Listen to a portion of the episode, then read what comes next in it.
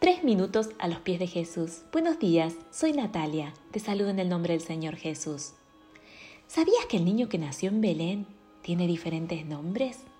Sí, el profeta Isaías los menciona en su libro. En el capítulo 9, versículo 6, dice, se llamará Hacedor de grandes planes, Dios invencible, Padre eterno, Príncipe de paz. Cada uno de esos nombres representa a Jesús en sus diferentes atributos.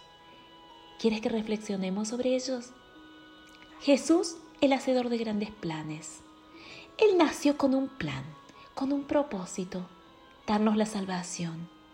En su vida nos fue enseñando también que tiene también para cada uno de nosotros un plan. ¿Sabes cuál es el tuyo?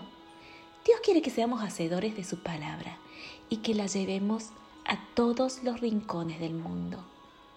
El mundo empieza con quien tienes a tu lado. El segundo nombre es Dios invencible.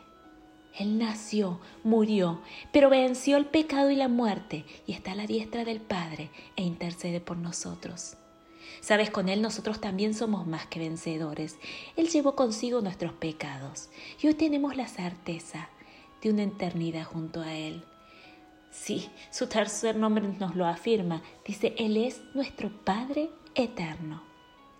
En Juan capítulo 1 versículos 12 nos dicen, a todos los que le recibieron, los que creyeron en Él, les concedió el privilegio de llegar a ser hijos de Dios.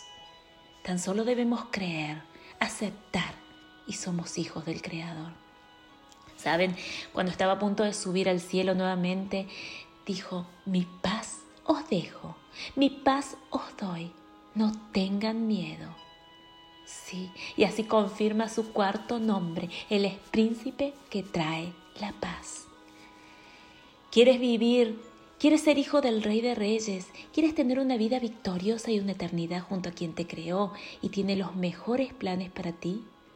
Solo tienes que creer que ese niñito que nació en Belén, Él es tu Salvador. Cree en el Señor Jesús y serás salvo tú y tu familia. ¿Qué piensas tú de esto?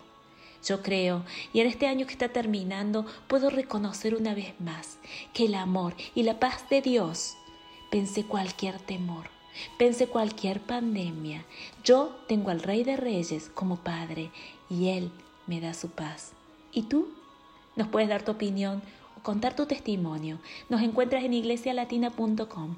Te deseo un día muy bendecido.